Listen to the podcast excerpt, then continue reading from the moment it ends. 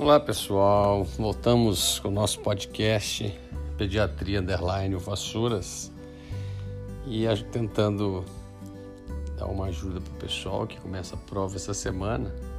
Vamos falar rapidamente dos pontos chaves aí da, da meningite bacteriana, que é uma das situações de emergências que mais preocupam os pais e nem sempre você tem uma apresentação clínica tão clássica. Porque quando você tem o clássico febre, rigidez de nuca, cefaleia, vômito, alteração do estado mental, muitas vezes os próprios pais já chegam na emergência com essa suspeita diagnóstica. Então, isso a gente tem que lembrar que dependendo da idade, os sintomas são inespecíficos e o lactente tem pouco sinal de irritação meningia e a partir de dois anos de idade você já começa a ter mais evidências dos sinais clássicos de irritação meningia, como Kernig, Brudzinski, rigidez de nuca. Mas lactentes também podem ter alguns dados importantes, como fontanela baulada, algumas vezes rigidez de nuca. Então é importante a gente ter em mente isso porque o diagnóstico tem que ser pensado rápido essas crianças, uma vez que se pensa no diagnóstico, tem que comprovar através da punção lombar o que nós temos que mente. Não pode atrasar o início da terapia antibiótica. Isso pode mudar em muito o prognóstico dessas crianças. Não existe um período limite, mas o ideal é pensou no diagnóstico, puncione, dependendo das evidências clínicas, começa a tratar logo se você tiver contraindicações para punção lombar, como sinais de evidência de hipertensão intracraniana, lesão no local da punção, muita instabilidade cardiorrespiratória, essa é outra contraindicação também relativa é plaquetopenia, abaixo de 50 mil. Então, uma situação dessa você atrasa a punção, mas jamais atrase o tratamento.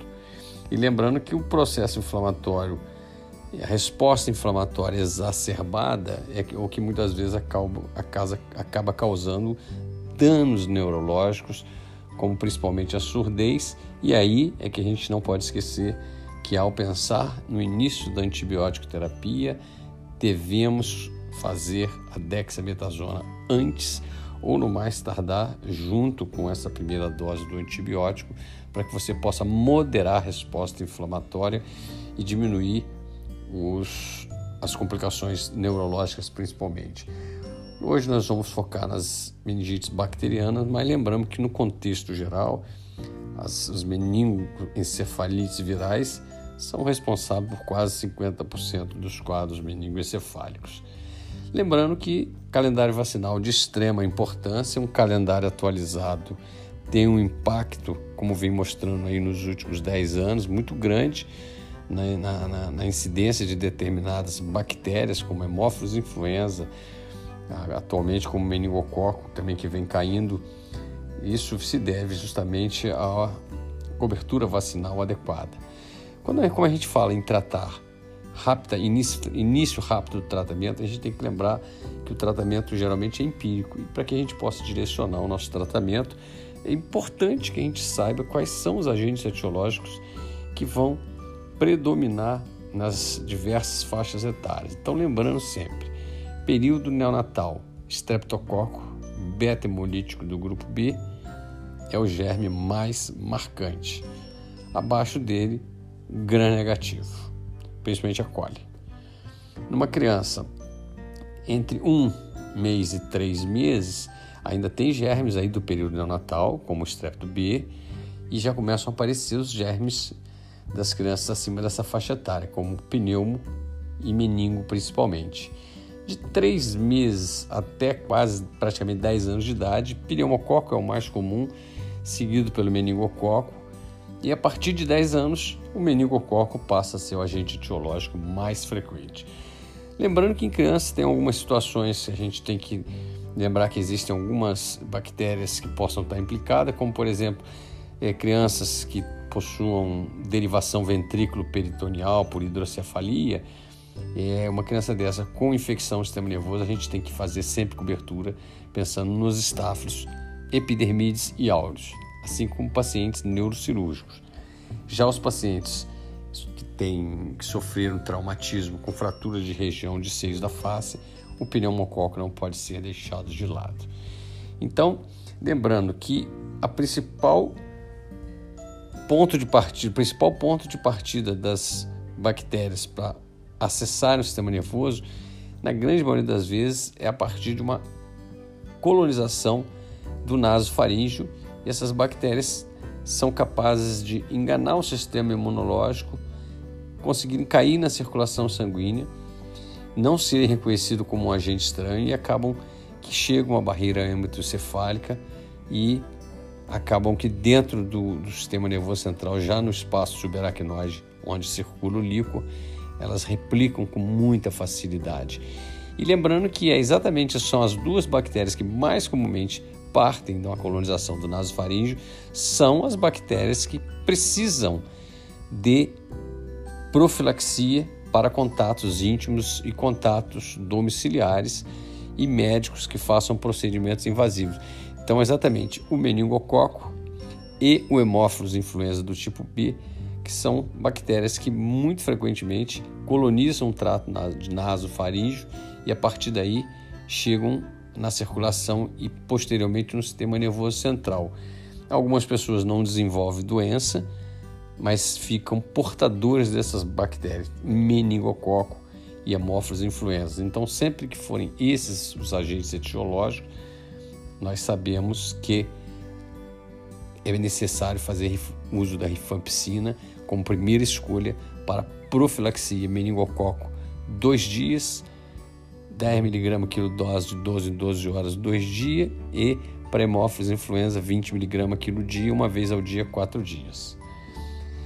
Lembrar que toda criança com infecção do sistema nervoso central pela resposta inflamatória, essas crianças têm um desenvolvimento de um edema cerebral, tanto edema intersticial como edema citotóxico e edema vasogênico estão envolvidos no processo de resposta inflamatória. Então essas crianças têm que ser manuseadas sempre com muito cuidado, quando, principalmente quando formos instalar um, uma hidratação venosa, é necessário que se faça um bom controle hídrico dessas crianças, porque se ela tem risco de cursar com edema cerebral, nós temos que lembrar que o excesso de líquidos pode piorar ainda mais essa situação e as lesões do sistema nervoso central. Então, a clínica é o que vai nos ajudar em termos de pensar no diagnóstico. Então, essa é uma criança que tem uma síndrome infecciosa, febre, pode estar com toxemia, prostração, associado a alterações do sistema nervoso que a partir de dois anos de idade você tem uma presença mais marcante desses sinais meningo-radiculares, como rigidez de nuca, como o sinal de Kernig e Brudzinski. Então, lembrar que aquelas crianças que têm uma clássica síndrome da hipertensão intracraniana, com cefaleia holocraniano, vômito em jato e ao fundo de olho edema de papila, essas crianças não devem ser puncionadas, devem ser avaliada inicialmente, né, com, de preferência com uma tomografia antes de punção lombar. Então, é, o quadro clínico é o que nos chama mais atenção, né, dados é, alterações clínicas como convulsão ocorrem em um terço dos pacientes e geralmente estão mais presentes antes ou nos primeiros dois dias de tratamento e geralmente tem uma evolução benigna e se caracterizam geralmente por crise convulsiva tônico-clônica generalizada. Crises focais ou crises que ocorrem depois de dois dias de tratamento nos levam a pensar em complicação como abscesso, empiema subdural, subdural, ou seja, já uma situação que vai exigir uma avaliação neurocirúrgica, primeiro com imagem depois avaliação cirúrgica ou se vai manter apenas tratamento clínico. Então, é, o tratamento é, visa exatamente fazer um suporte dessas crianças com uma boa hidratação, sempre não deixando essa criança ficar hipovolêmica e também tomando cuidado para não hiperidratar, porque ela pode ter tanto déficit de perfusão cerebral se você deixá-la hipovolêmica, como ela pode piorar um edema cerebral se você der volume demais. Então, uma vez iniciada a hidratação, essas crianças devem ficar em cabeceira elevada a 30 graus, com bom controle hidroeletrolítico, balanço hídrico rigoroso, iniciar antibiótico terapia, de preferência na primeira hora, é, e não esquecendo de utilizar a dexametasona como terapia coadjuvante, começando junto ou antes mesmo do antibiótico. A, o, o líquor característico de uma infecção bacteriana é aquele que pode ter um aspecto turvo, dependendo da celularidade da hiperproteínorraquia, mas líquido, líquido cefalorraquidiano, límpido, cristalino, não deixa, não afasta o diagnóstico de meningite. Então, um líquido normal geralmente tem de 0 a 5 células com predomínio de mononuclear, uma proteína T45 e uma glicemia em torno de 70, uma glicorraquia em torno de 70% da glicemia. Então, o clássico da meningite bacteriana é você ter aumento de celularidade, predomínio de 70% ou mais de polimorfo nuclear, proteína acima de 45, uma glicose abaixo de 70% da glicemia, bacterioscopia positiva e cultura que a gente fica aguardando o resultado para confirmar nossa suspeita etiológica. Então, esses exames nos ajudam bastante, lembrando sempre que se uma criança estiver fazendo uso prévio de antibiótico à punção lombar, isso pode diminuir a positividade da cultura, mas não interfere tanto na celularidade e na bioquímica. Então, jamais podemos protelar o início do tratamento porque não estamos conseguindo ou não temos condições de fazer punção lombar. Trata inicialmente e depois funciona. Mas o ideal é lógico você puncionar e a partir daí você iniciar o tratamento, mas jamais retardar o tratamento. Uma vez iniciado o tratamento, a grande maioria das vezes você não precisa repulsionar, exceto em recém-nascido ou crianças que têm uma evolução muito desfavorável. O esquema de antibiótico no recém-nascido mais indicado é a associação da ampicilina com cefotaxime, que é uma cefalosporina de terceira geração, ou cefepímica de quarta, que aí você engloba strepto B, listéria e gram negativo. Uma criança, esse mesmo esquema a gente estende até o terceiro mês, porque você pode ter bactéria do período neonatal e as bactérias que você tem a partir de três meses, que são principalmente pneumo e meningococo, o tratamento é único e exclusivamente feito com cefalosporina de terceira geração. Nós não temos ainda dados de prevalência de pneumo resistente a, a, a, as cefalosporinas, né, os beta-lactâmicos. Então, ainda não é recomendado o uso rotineiro da vanco associada à cefalosporina, mas logicamente temos que lembrar essa possibilidade e nas situações de evolução muito grave, muito ou se você vive uma situação em, em algum local que já tem algum dado epidemiológico, você tem que levar, levantar em consideração a associação da vanco à cefalosporina de terceira geração.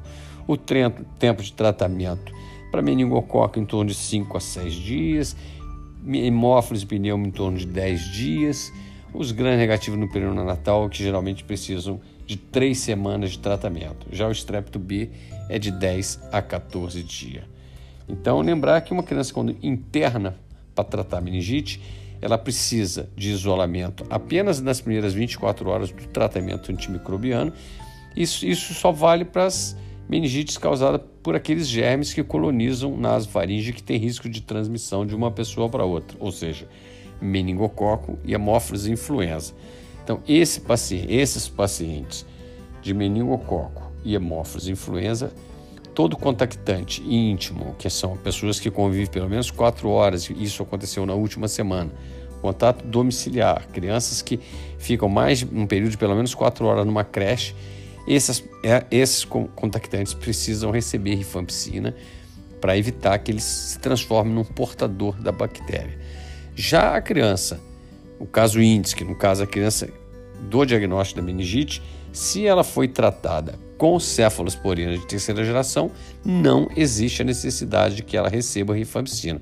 Caso contrário, é necessário fazer rifampicina também para o, paciente em questão.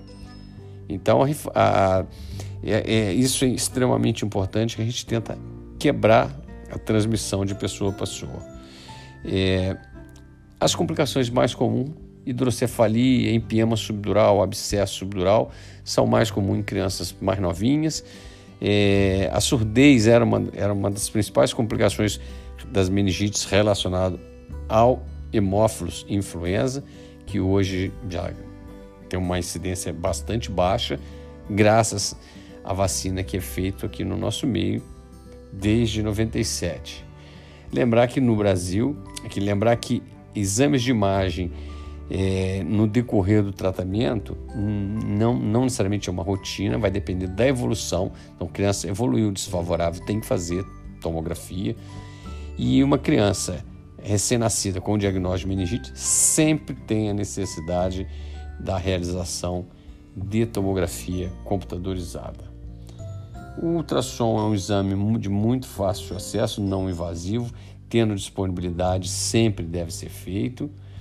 E as sequelas mais comuns, como deficiência auditiva, distúrbio de linguagem, retardo, convulsões, hidrocefalia, vai, pode ocorrer num percentual pequeno de crianças, mas que isso reduz muito se você fizer diagnóstico precoce, começar o tratamento rapidamente, associado à dexametasona, isso tudo vai contribuir junto com o tratamento de suporte adequado para que a gente possa ter uma redução da, das sequelas nos pacientes com meningite.